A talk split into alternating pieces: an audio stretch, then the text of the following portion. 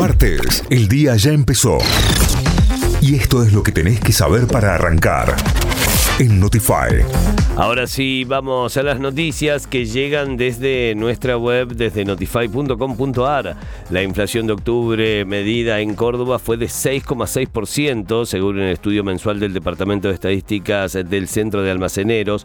La inflación registrada en el décimo mes del año fue de 6,6%. De esta manera, la variación de precios acumulada en lo que va del año es de 75,2% y la inflación interanual ya marca 85 7,4%.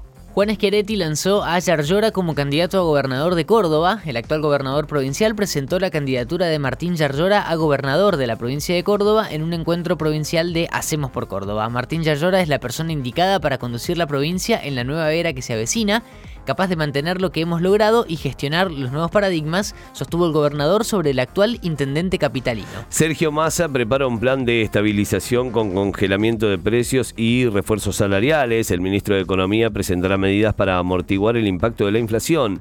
El plan de estabilización apunta a reforzar el poder adquisitivo de los trabajadores con la entrega de un plus salarial y a congelar los precios hasta febrero.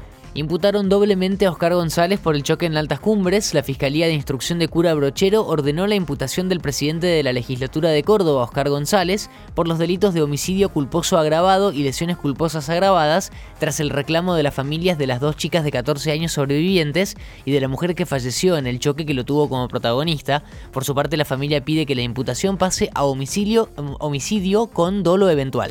Se definió el formato del próximo torneo de Primera División. Hasta ahora. El Comité Ejecutivo de la Liga Profesional de Product determinó que el próximo año se disputará primero la Liga de 28 equipos en formato todos contra todos y en el segundo semestre la Copa de la Liga con dos zonas de 14 equipos. Además, se confirmó que habrá tres descensos, dos por promedios y uno por tabla general. El jueves se sorteará el fixture. Hasta las 9, Notify. Noticias en equipo.